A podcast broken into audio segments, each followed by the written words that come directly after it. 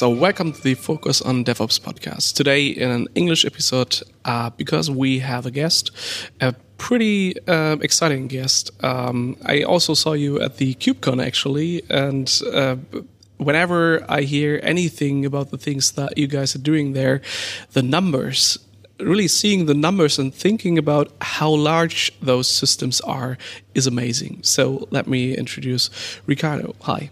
Hi, and thanks again for the invitation. It's a pleasure. So tell the people a bit about what are you actually doing? Where are you from? Right. So um, um, I'm a computing engineer. I work at CERN uh, in Geneva. Um, uh, CERN is a large particle physics laboratory where we do a lot of fundamental research in this area. Um, I work in the um, IT department and um, mostly doing cloud related things, uh, mm. focusing on Kubernetes, containerization. I also do quite a bit about uh, in the area of infrastructure for machine learning and uh, GPUs, accelerators.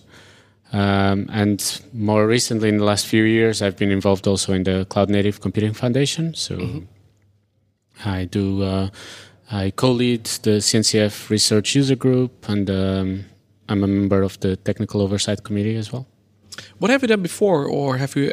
I mean, Kubernetes is also kind of new. Uh, what was your your position that you had before? How did you get there? Have you ever been somewhere else uh, outside of CERN? Yeah, so actually, I joined CERN as a, a student uh, for my master thesis, and uh, this was a while ago before the cloud. um, and um, I came from Portugal. I joined as a student. I was working on. Um, uh, project we call uh, the grid computing infrastructure for, for the for the LHC for the Large Hadron Collider, and this was uh, quite exciting because um, we we had it was before cloud became a thing and before everyone was talking about mm. big data and big computing requirements. We already had them, so we kind of had to build our own systems. so, as a young engineer, this was kind of paradise to be able to work in these uh, software development teams. Um, and I worked in different areas. Uh, I did a bit of storage, then I worked in monitoring, then I went back to storage, and then mm-hmm. finally I ended up doing uh, some computing stuff, uh, like more the compute part. Awesome. Also today with us is Michael. Hi. Hi. Michael, tell us a bit about yourself and what you uh, bring in and why you are today with us um, about high performance computing.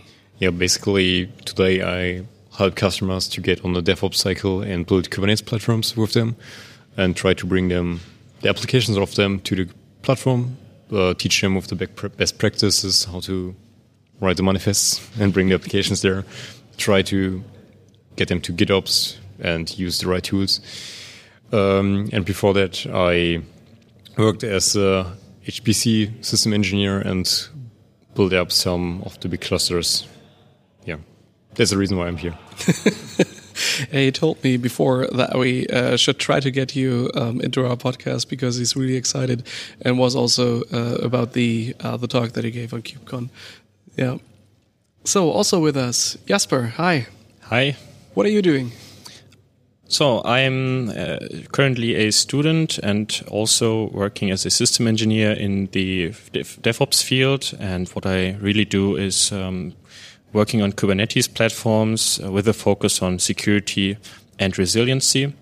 Um, also, what I I really uh, motivated to to investigate is the lineage of uh, computing in the way after virtual machines uh, we had we have we're now living in this age of containers, um, and I strive to find out what is uh, the next big thing coming or where's this going. Mm. so currently it's Kubernetes, yeah, but what's ahead? So, why is the CERN um, like attracted to Kubernetes, or which use cases does it want to solve with that, and why do you have your own like circle of investigation about things around that topic at all? Yeah, so that's a good question, but I th I think it's it's kind of a repetition of a process that has been ongoing since uh, uh, we started having large computing requirements, so way before I was born, even. Mm. Um, the, the, history of CERN has always been uh, um, pushing forward the boundaries of computing and looking for uh, um, the next generation that will allow us to do basically more with the same, uh, uh, and this is both both computing resources and human resources as well. So this has happened uh, when we moved from mainframes to more commodity computing. Mm. It happened when we moved from physical servers to virtualization, where efficiency uh, and uh, automation were improved significantly. And this is just uh, the step after, which is uh, um, if we want to look further in terms of automation, simplification, and uh, in this case, uh, actually um, reusing things that others are also contributing to, so mm. that we are not uh, by ourselves anymore. Um, this is the main the main drive is to to to make sure that uh, we we always uh, get to, to, to choose or to try the, the, the, next generation that will improve in this area. The main, the core of our uh, use cases is always uh, what we call batch, which is uh, basically all the core computation for, for the LHC. And this means um, a lot of computing resources to generate what we call simulation data. And these are compute intensive workloads. Mm and the second one is, of course, to to kind of uh, analyze the data coming out of the, the different experiments. Uh, so this is our core, uh, but because it's a very large organization, uh, we have large needs also in terms of uh, um, all sorts of campus services mm. and um, um, like and, and everything you need to run to run an organization like this. Uh, so in in the end, we we we use cloud native and, and Kubernetes for for a large variety of use cases. So is is part of this also like being reinvented? Because I mean, um, you had like batch jobs many many years before you did that. You did the scheduling. You have multiple thousands of nodes probably. Um, which is the part that is why why Kubernetes is interesting, or is it just reinventing the wheel for the, some new architectures somehow? Yeah. So um, the the specifically to Kubernetes, but it, the same happened with virtualization before and OpenStack. Is um, is that well, I, I, mentioned at the beginning that I was developing this uh, or helping to develop this uh, grid computing infrastructure, mm. and this, this, meant that we we had a lot of uh, people focusing on dev- development of what were mostly custom components for mm. us. Um, because no one was coming forward and saying I need to process uh, 70 petabytes a year at that time. Now, now it's much more common. Um, but this means that really we can we can integrate into these communities, participate, contribute upstream, but also as an end user giving feedback uh, on the state of the projects, what works, what doesn't, how how how things work when we push them to scale.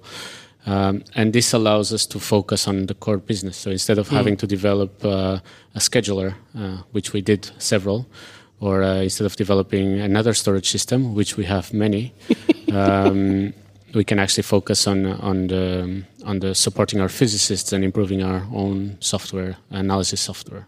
Mm. Jasper, you told that you are um, looking in the evolution of, of workloads from virtual machines to containers, and that you're looking out in something um, that's coming next. So, what's your perspective on that whole field, and what's actually coming next, or what do you think is coming next? So, containers are, as we know them, inherently bound to specific operating systems. So Docker containers, uh, by that we mostly mean Linux containers, but I already had the um, the pleasure to use Windows containers in uh, rather short periods of time uh, for good. So uh, I, I, think that uh, this is an aspect that will that will have to, to disappear or that we have to get get rid of sometime soon. And I'm specifically uh, looking at sort of container-based systems that are not um, bound to specific operating systems, specifically uh, WebAssembly. I have on my mind. So there is a project um, that I learned about at CNCF mm. uh, through CNCF community uh, called Krustlet, and uh, that is a Kubernetes integrated WebAssembly um, orchestrator, or actually it is Kubernetes with WebAssembly workloads instead of containers. Um, and so I, what what I wonder is what are really the use cases for this? Because you will not just easily migrate your legacy applications uh, into this uh, runtime environment uh, because WebAssembly, um, which came from the browser, it is some some way of a virtualization engine, um, but you have to compile your software specifically against uh, mm. against uh, WebAssembly. So developing software in Rust um, is a very good way to get started with WebAssembly. But a use case like, uh, okay, I have a web server sitting here on a VM. Uh, let's put that in a container. That is something that very well works. That's what people are doing. Um, but you wouldn't be able to just put the the, um, the, the web server application into a WebAssembly um, program and then run it. It doesn't work that way. Mm. So I cannot just say very soon we will completely replace containers by, by something like WebAssembly. It's not going to happen. but there are use cases. Um, and the advantages are, of course, that it's um, near native performance. That's what we're being promised. Uh, and also um, memory safety. So there's a lot of security aspects around it. But we can't do a lift and shift, right? I don't think so. not not soon. And what I wanted to ask Ricardo is uh, if there is any use cases visible in the research uh, and scientific computing field, um, because I I would assume um, that really optimizing workload to have near native performance um, makes sense, and also maybe security aspects. Yeah, so actually that, that's uh, that's a very good point. I mentioned uh, answering the previous question that. I, I focus mostly on the scalability and the sustainability of our infrastructure. But actually, one of the reasons that um, physicists started using containers even before Kubernetes was around, or even Docker Swarm, it was um, the the fact that containerization gives you this idea of reproducibility and um, like uh, some kind of uh, unit that you can share with your colleagues and, mm. and uh, improves collaboration quite a lot but also this uh, this kind of definition of your computing environment that you can reuse and uh, separate the application from the infrastructure. So this is this is uh, this is something that is key. And uh, in the past, uh, with some colleagues, we we've done some talks and uh, demos where we showed that we could take software from 10, 15 years ago and run it in a completely different infrastructure today at scale with large improvements. So this is something that containers uh, gave us. Uh, there are there are some challenges in the in this area uh, when we start talking about not only uh, evolution of uh, similar infrastructure or may maybe new versions of Linux, new versions of whatever packages GCC or whatever you, are depending on, but uh, that that that is kind of solved by containerization. But when we start looking at things like architectures. Um, then then it's a bit trickier. Like if you need to support, say, ARM versus x86, mm. something like that. And this is something where maybe some sort of abstraction over the runtimes uh, m- might help, uh, so that we don't have to tie ourselves to a specific uh, runtime architecture and maybe abstract this. So I, I don't know much about WebAssembly to be honest. Like I'm still learning, but maybe maybe this is an area that would be uh, relevant. Uh, Michael, I believe um, that that you have many questions that I would like to ask, right? Yeah, basically the first question would be, what did you use to colorate before you use containers? Because I know it's basically you have a petabyte big file system and you have folders for every job that you run. How did you manage that big data for computing jobs, basically? Uh, so actually, in in the data side, um, not not a lot of ch- has changed. Uh, like we, we we have very large uh, physics uh, uh, data storage systems, uh, and those systems are the same. So one one of the big challenges we had was to integrate the, all these te- technologies with with the old storage systems or the existing storage systems because they are still evolving. Mm.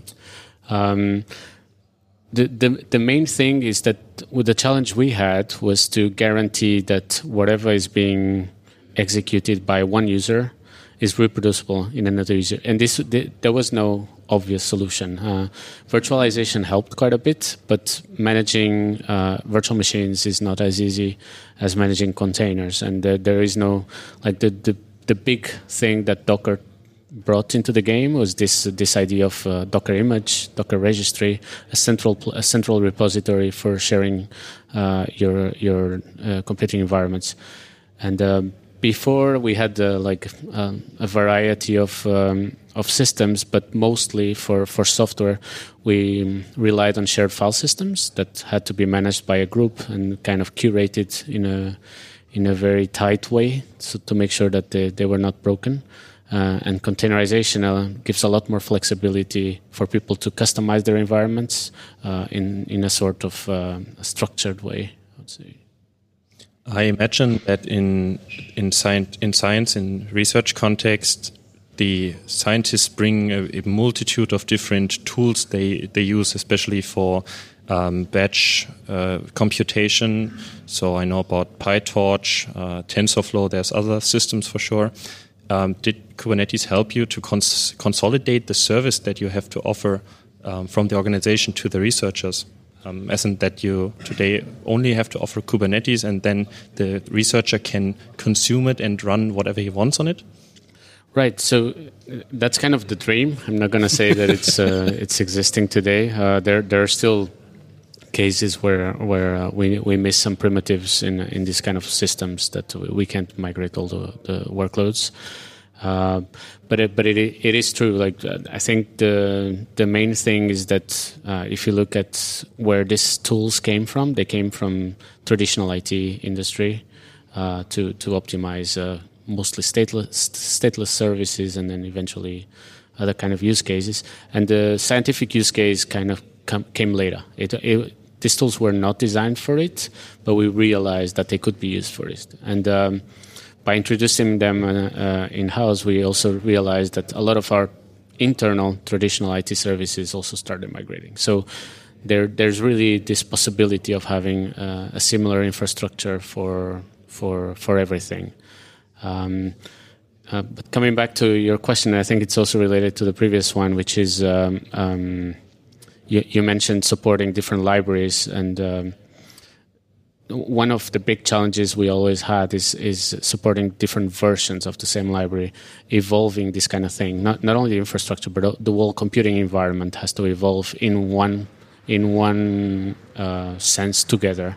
And with containerization, we broke this. Uh, so we clearly separate the infrastructure, which might be serving scientific workloads, IT workloads, whatever, from the actual applications that can evolve at a very different pace. Uh, and people can really have start having their customized environments in an easy way. This this is really this separation is is where where the biggest gain has been in in, in these terms. So before you use Kubernetes, you you mentioned you use virtual machines. So basically, the use the end user goes to some web page and says, "I need a virtual machine," and then he gets it, and then he runs the scripts to do something with numbers or some simulations. I think a VM is not enough for a uh, simulation, but yeah, basically you get a VM and then you do your stuff there, and now you move on to container containerization. So DVM was the, the step before, right? Yeah, so it's it's if you talk about interactive uh, uh, work, uh, it's kind of the way it works. Uh, so people ask for some sort of resource, and this would traditionally be some virtual machine, or even before a physical machine. And now like if you if you think of interactive analysis using notebooks, you can have the notebooks backed by a container, and you improve the resource utilization quite a bit by by being able to schedule this on a, a cluster of nodes. Um, I think one one thing that one, another motivation that we had is that uh, vir, uh, virtualization came with a penalty. Um, with uh, quite some work from a lot of uh, colleagues uh, at CERN, that uh, focused on this quite a bit. We were able to uh, reduce this loss to something like maybe two, three percent of the compute. But if you start talking about hundreds of thousands of cores, uh, two, three percent is something that is not negligible. And uh, and then also like just by dro- dropping the intermediate kernels that you have for virtualization, you also get a lot of memory back, which is also quite nice. So the motivation is also there to uh, go back to deploying things in physical machines, but still have the isolation we want between the different workloads. So I, I think that's another motivation for containerization. Can you tell us a bit about the numbers around those systems? Because I mean, you you told that it's petabytes of data, and uh, it's probably like a huge system. So, what are some numbers that you are, or of systems that you are working on? Yeah. So the the I think the the impressive one is is the the amount of resources we have uh, for batch computing, mm-hmm. um, and uh, the data we generate is, uh, around 70 petabytes a year, and uh, we've been running the the accelerator for a few years, so we, we already crossed the half exabyte and probably reaching exabyte of data. What does what does one do with all that data? Is it like is it like hot or cold? Does it get stored on, on tapes or where does it go? What does it do? Yes. What is it for? well, I, am probably not the best person to answer that question, sure. but I can talk about the infrastructure part. Yeah. Um, um, uh, the the way it works is uh, the the data. So basically, the, these experiments act as gigantic cameras, um, and they take photos or pictures of the yeah. collisions. And well, this is not exactly the case, but it, it yeah. can be seen as as if it was. And they generate a lot of data. So each of the detectors is actually re- generating something like a petabyte a second, which obviously we cannot store. Yeah, yeah. But how not, do you handle that? so we do not. Uh, this, this, is uh, the detectors have. Uh, very aggressive filters uh, that work in electronics, and, and they have what they call like different triggers and this basically filters this amount of data to something like on the order of tens of gigabytes of uh, mm-hmm. data per second and this goes into into uh, our storage systems and uh, all this data is backed up the what we call the raw data is backed up on tape straight in and this is uh, not only at cern but we actually create replicas in other places just mm-hmm. for for disaster recovery um, and then from then we have uh, succession of processes to do reconstruction from the raw data to reconstruct the events that were actually happening in the detector. And then from that data, then each group will have additional steps that create uh, what we call analysis data. And these are much smaller data sets that mm. are focused on whatever the, that group is specifically focusing on. So let's say, for example, the Higgs group will be interested in focusing on Higgs events. So then their their um, workflows will actually generate data that then can be easily analyzable by by the physicists. So mm-hmm.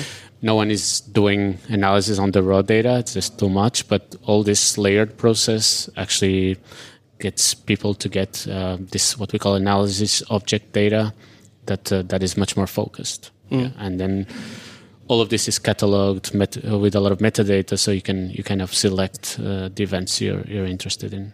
Mm-hmm. When we get a bit more into into Kubernetes, um, probably that's not the biggest part of the infrastructure at all. But um, how many clusters are you managing there? Yeah, so uh, in total we have around. It, it, changes, but it's between 300 and 400 clusters. Mm-hmm. Uh, these clusters can be uh, of different sizes. The, we don't have 400 production clusters. A lot of them are, are experimental. Uh, anyone can basically get. Like on premises, we offer a service that is very similar to what the managed Kubernetes service in the public cloud providers uh, do. So, and then we can have clusters that are maybe a couple of nodes. We can have a, clusters that can be a couple hundred nodes. Uh, we don't have very, very large clusters. We don't have clusters that uh, have multi thousand nodes. And this is mostly because when we were trying with this, we hit uh, quite big bottlenecks. But this was a couple of years ago. I'm, I'm sure mm. the situation is, is better now. But we kind of decided that like 400 nodes is kind of a sweet spot for, for what we want. And we invested a lot on um, supporting um, distribution of workloads across multiple clusters. So we we are able to have multiple clusters serving um, one or several applications or mm-hmm. workloads, mm-hmm. and uh, this is kind of transparent. Uh, so it goes to this idea of GitOps and uh, and um, making sure that uh, that you're not trusting uh, mm-hmm. everything in a single cluster.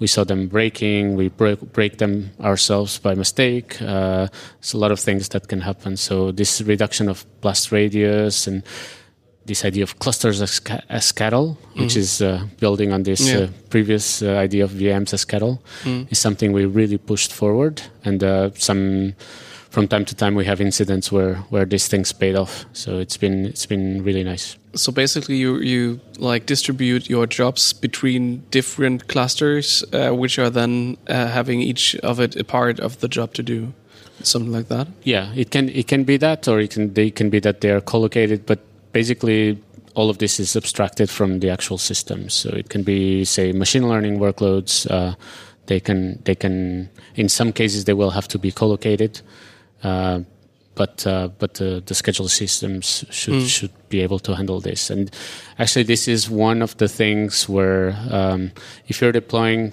traditional services, it's maybe uh, less relevant because uh, as long as you have connectivity between the clusters, you can actually get away with it. But when you start talking about uh, uh, scheduling, co-scheduling things, uh, services or, or or batch workloads or whatever it is, then uh, this multi-cluster is kind of a problem today, and it's one of the things that um, a lot of people have invested time to try to come up with different solutions but I- I don't think up to now uh, there's a clear one. So now I have many questions. Uh, the first one would be which Kubernetes do you use? So you build your own with I don't know the source code, and then you build something like kubeadm, or did you use some tool like Yep. Cluster API? Right. So we don't use Cluster API. Uh, we would like, uh, but uh, we started uh, a few years ago. So we we actually uh, our clusters are fully containerized, including all the components, uh, the core components of Kubernetes. So we we build on the upstream builds. Uh, in some cases, very rare. Uh, we temporarily run local patches uh, and we build our own images. We have the pr- uh, procedures for that, but we try to build on the upstream releases as much as possible. And then the orchestration of the clusters themselves, uh, it is not using kubeadm. It could, but uh, again, because we started very early, we, we kind of have our own plumbing. Uh, but it's because we basically containerized everything. It's it's it's it's not a big deal, and this is for the core of the cluster setup. And you would see the same things like you will have uh, in the masters. You'll see like core DNS, all the components that you would expect, uh, CNI, CSI, drivers. Uh, but then once we have the base uh, uh, cluster set up, uh, we we have all our add-ons, and this is for integration with our uh, um, storage systems, identity systems, uh, you name it. All of these are, are add-ons that we manage with Helm. So there's there's one big umbrella chart for Helm that uh, manages all of this, and one big values YAML that allows you to configure your cluster. Yeah. How messy is it to maintain a Helm chart? This Helm chart, Yeah. this specific one, um, it's it's okay. It's okay. We have a few add-ons. Um, the the main reason we have this is because we have such a variety of use cases uh, that we wanted to offer people the flexibility to to customize a lot of these components. Um, but uh, but this this has a lot of cons, of course. Um, thing like things like cluster upgrades are are really uh, problematic if you don't have tight control on the configurations. Uh, and this goes back to the idea that we push clusters as cattle as much as possible because we prefer people to just deploy a new cluster with a new version than doing cluster upgrades in place. Yeah. Ricardo, you mentioned CSI, Container Storage Interface, so I assume there is an overlap between storage vendors that can build storage that holds petabytes of data and those vendors that are able to provide a working CSI implementation. Mm-hmm. So yeah, so actually for the petabyte scale storage, we do not use CSI. So we have our own internal storage system for many years now, and uh, we for now, but uh, we are actually investigating on how to integrate CSI into it, and we'll, uh, if we have to do it, we'll build our own driver. Um, but this is kind of the the, the main point here is that uh, all these technologies are adding to what already exists, which basically means that uh, people have other ways to access the same storage, and uh, this will not change. Uh, you cannot just change this from one day to the other. So.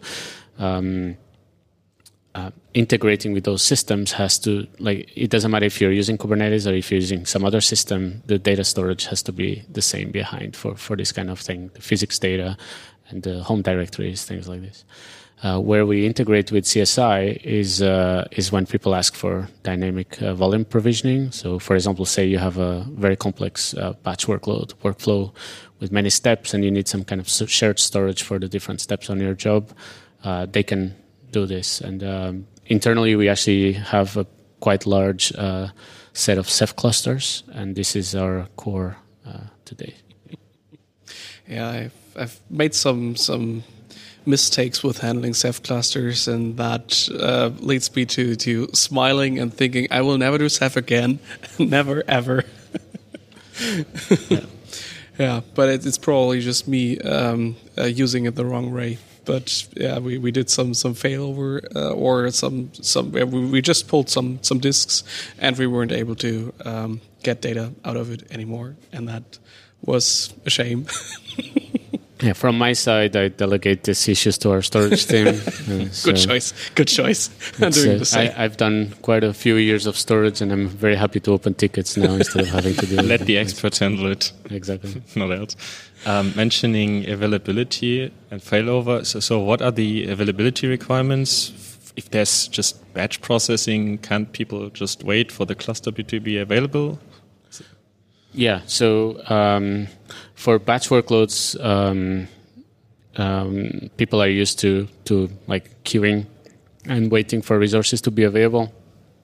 I think this is this is the traditional way. Uh, it's it's it's the way they are used to in large HPC centers as well. So this is not an issue. Uh, the main issue is for interactive workloads, uh, where where you want immediate scheduling. Uh, people don't want to wait for six hours until their session starts.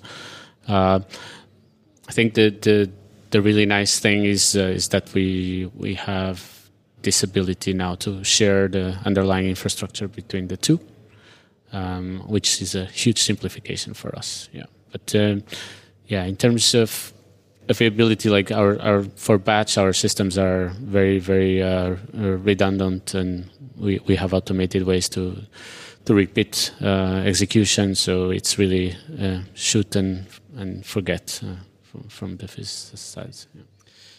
For the availability part, do you have a problem if um, some machine learning job on Kubernetes fails? Because on some batch jobs you have the problem if the whole simulation fails, you have to restart it again, and if it's happen in the last minute, you have to run all this data uh, to run the whole job again.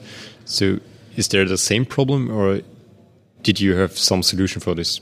So that's a very very good question because one one of the the most amazing features, like I've I've played with this in the past for mostly for MPI jobs, but. Uh, one of the really good features that I've seen demoed with tools like Kubeflow, which we, we rely for some of our machine learning, uh, is the ability to snapshot intermediate steps in the in the workflows, and uh, and this is nice for like redoing, but it's extremely nice for debugging. And uh, I've seen at, at, when we started looking at.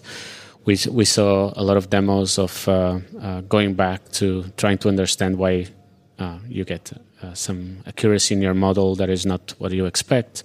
the ability to go back into the workflow execution and debug from from whatever was snapshotted at the time.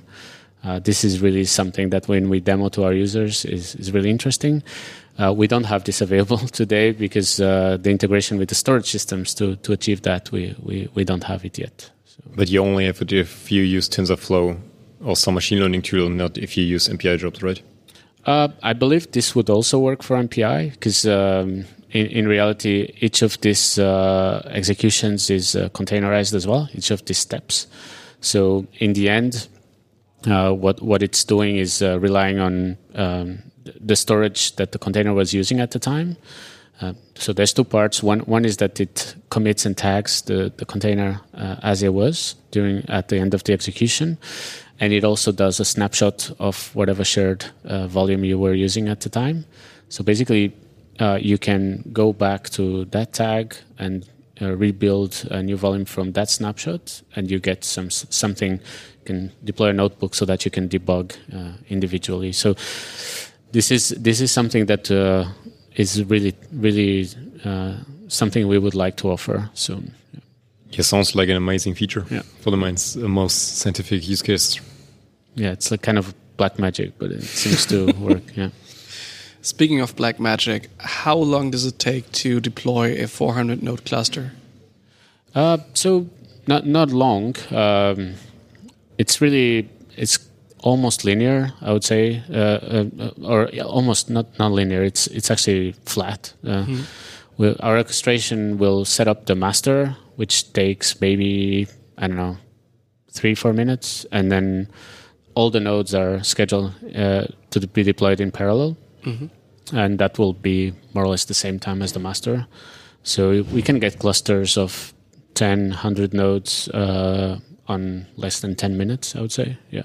So it's not very different from what you get from the public cloud providers. Yeah. You've chosen the word the master. Is it just one? Uh, yeah. So uh, no, de- it, it really depends on, on the kind of cluster you have. Uh, for for a lot of clusters, uh, we also have use cases that deploy a cluster, do some analysis, and destroy the cluster. These cases, it's really not worth to do multi-master. Uh, uh, we also offer the possibility of uh, having multi-master, uh, and for this we use uh, an external load balancer that is available on premises. Uh, so this is something we added uh, way uh, into our journey in Kubernetes. It wasn't there from the start. So uh, for the first couple of years, we actually were single master, uh, but um, it's it's really it's it's this idea that if you, even if you lose the master, it doesn't mean that all the workloads stop. Uh, you can probably just work on recovering it while while things come back. Um, in in some cases, for example, I'm talking mostly about the generic Kubernetes service we use. There are some really cool uh, teams at CERN working on using Kubernetes to. Uh, I, I was mentioning filtering the data from the detectors from one petabyte to a couple of gigabytes, or a couple of tens of gigabytes. So those those filters happen in electronics, but then they also happen in a computing farm with CPUs and eventual GPUs. Uh, there's teams work, uh, looking at um, um, deploying, replacing that with a Kubernetes deployment. That will be a couple of thousand nodes, and there it's really a cluster that you need to keep the control plane up because you want to shift to the kind of applications that are being used, the configuration according to the beam state. Uh, it's it's it's a different beast. So there they, they invest a lot on multi-master and uh, and having uh, proper etcd uh, failover things like this to make sure it's always up. Yeah. So usually in in companies, um, people have to to fight for uh, things that they get to actually do their job, to fight for the next server, to have their application running on it because the old one is like old and doesn't handle it well anymore. So in in CERN, it doesn't sound like those are the things that you have to fight for for new service for new infrastructure. That's that's just there. You have huge um, things um, that you manage there. But what are the topics that you have to to fight for? What is it that you have to drive to get to the next stage? Yeah, so I, I'm not sure about that statement. Uh, I think because we maximize or try to maximize constantly the amount of resources we have, uh, there is a lot of fighting for resources uh, and uh, internally. So, but yeah, maybe maybe we have a large infrastructure, so maybe the the, the small percentage left is still okay.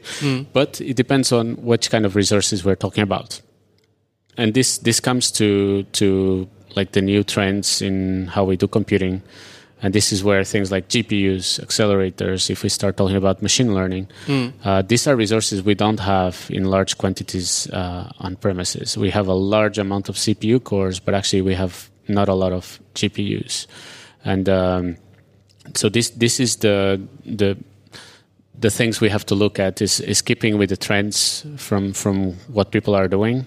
It's uh, quite hard to to to satisfy people at the right moment. So they there's a lot of hype about uh, machine learning in the last few years. There's a lot of a lot of stuff that is already happening. There's a lot of talk about a lot more that might happen in the next two years. And uh, there's there's quite a challenge of deciding if we want to do on premises, deciding when to buy. Like you might buy too early and then they kind of idle, or Yeah. you might buy too late and then you have people quite unhappy. Yeah. Uh, especially now with all these supply chain problems uh, that has been impacting uh, uh, particular GPUs quite a bit. Uh, so one thing that is a challenge for us right now is to understand how to best accommodate this this kind of bursting uh, of uh, of resources, and this would be like, say, um, deciding on a certain amount on premises, CPU, GPU, but then um, not over provision um, to the point where they might be idle, but instead onboard external resources. So This that's is- where cloud cam comes in. Exactly. So this is something we've done with the grid, which was to get other centers around the world that collaborate with us, uh, and we onboard uh, their resources.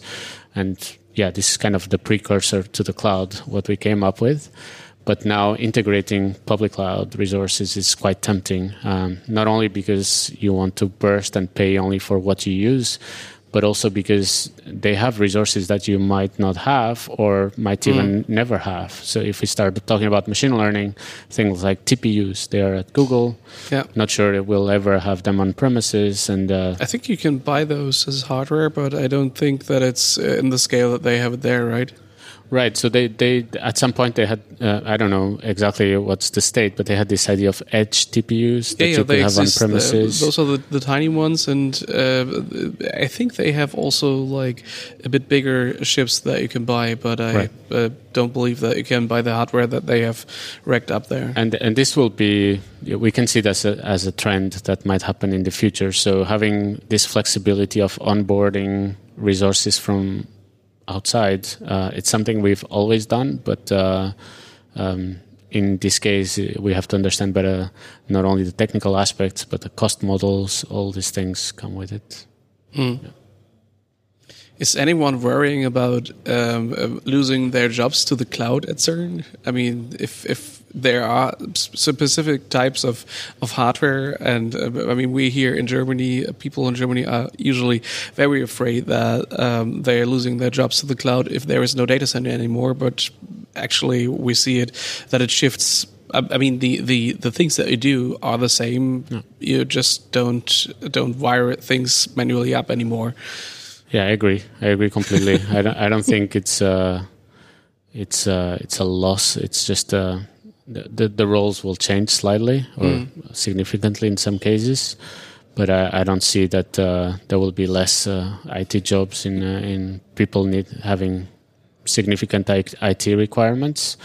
Uh, well, I, I've done quite a bit of uh, work on the public clouds as well, and like anyway, I, I guess just understanding some of these uh, offerings, um, like if you go to the AWS catalog, to the what Google is offering, just understanding the identity uh, models they have, uh, account management, uh, all the services that they offer, uh, it's quite complex and. Um, yeah, so I don't, I don't, I don't see it as jobs disappearing. if anything, there will be more jobs. Yeah, I'm just wondering if maybe uh, Google or AWS or something like that are acquiring teams of HPC teams to build things up, which fits then the needs of the yeah the scientists. Yeah, that that's definitely the case. So we've been uh, collaborating with some of these teams uh, within the cloud native ecosystem uh, to make sure that uh, um, all these primitives that we talked about that are missing in Kubernetes, uh, things like advanced scheduling primitives or a multi-cluster, uh, these are things that we are collaborating with everyone. And I think they see an opportunity also that a lot of these workloads might uh, at least partially move to the public cloud, which for them is also good. So, and it's not only that, it's because we're talking about research institutions, but the kind of workloads we do are very similar to what financial institutions are doing. They're doing massive batch workloads or pharmaceuticals when they do their research. So all of this, making sure our workloads work well in their public clouds, actually opens up uh, uh, efficiency for everyone else. How do you do the, the burst workloads? Basically, before you thought you have your scaler for apply a job on multiple clusters, how you do the, the logic behind it to decide which cluster do you use and when do you use the cloud for the burst workload? Yeah, so th- that again depends a lot on the workloads. Um, the most successful examples we have is when we use the public clouds in the same way we did the grid, uh, which is uh, as an additional site to a very large computing infrastructure. And in those cases, uh, all the scheduling is done as we do for the grid. So there's a sort of top level scheduler for each of the experiments that will know where the data lives uh, and which computing resources are available, and will s- make a decision of either scheduling the computing uh, to the data or maybe doing additional copies of the data so that more computing resources are available. Those are the most successful ones. The tricky ones are are the ones where we want to uh, burst on premises uh, um, uh, workloads, things like machine learning, for example. In, in those cases, uh, we we have to make a decision, which is either we scale at the infrastructure level, and this means a lot of plumbing on networking and and uh, establishing um, some sort of um, uh, network boundary between between the regions and our center, or we schedule based on or, or we integrate based on APIs. And uh, this is something, for example, for Kubeflow, this works quite well. Uh, because it has this idea of a pipeline API, so we can we can kind of uh, make a decision of either using the internal instance APIs or burst using the the uh, external deployments. Um, so yeah, it's it's. I don't think there's a one one answer, unfortunately. Okay. So the other question is, you mentioned you do copies of data to other data centers. When do you decide to move data to the cloud or to other data center? Is it more like a human decides now we, I don't know, we move it to the MIT to America and wait some time for it so it's there and then we can run the job or to go to the cloud. So we decide when to copy data and when do you copy it? No. Yeah, so I'll go back to the grid example, which is the easiest to answer that question, and I think it's the only one I, I have an answer to right now, which is uh, um, the experiments know this in advance. They know where the groups interested in each bits of the data, where they might be. So there's a lot of policies on how data sets are distributed. And then in addition to that, they have systems that identify hot data. Uh, and then the number of replicas and the distribution of those replicas can be uh, also done based on hot data. In some cases, you might have to do the data movement at uh, scheduling of the compute, but this is not the, the standard case. In, in the standard case, you will probably have done this uh, before already. So maybe in the job openings of certain companies or institutions, we could find scheduler as a job role. yeah, well, it, it's it is it maybe not the scheduling itself, but definitely the policies uh, for for the schedulers. Yes, these are defined by humans. Yeah. So besides building such systems and um, making such services work, what else are you doing? I mean, you're. Uh, I've been seeing you on um, two conferences at least in the past uh, few months. So, um, yeah, what else are you working on? Uh, or why are you traveling so much? uh, I think the the main the main thing is that, uh, um, and this is not specifically to the cloud native work, but there, there is clear understanding that engagement with communities uh, has um, has a big benefits uh, for, for, for our organization, but for for all organizations. Uh, we we have very similar uh, needs, and I think one advantage that we have at CERN is that uh, we we can actually talk freely about everything we do. Uh, we can say numbers without anyone getting scared of uh, leaking something. So we have this opportunity of really uh, uh reaching out to the communities and saying uh, how things work for us. Um, mm. We we we try a lot of different things. Um, um, that's also what we discover in this conference is new new things that might be interesting, mm. and then we try them. We have uh, nice use cases to test this at different scales and then we can go back and report. And uh, hopefully this will create the the sort of engagement that moves uh, the whole thing forward, uh, which is like a huge benefit uh, for everyone. Sure. Yeah, thank you, everyone. Thanks for listening. Um, it, for me, it was a great interview, and uh, yeah, you don't, or at least I don't get um, um, usually some looks behind those large systems, and it's it's really amazing. Um, and I think you could uh, also show us a lot more and tell us a lot more about how it's been, uh, how it is there. Um, I find it just amazing. So thanks for the insights. Yeah, thank you very much for the invitation. It's been great. Yeah. See you next time. Bye bye. Bye bye. Bye. Bye.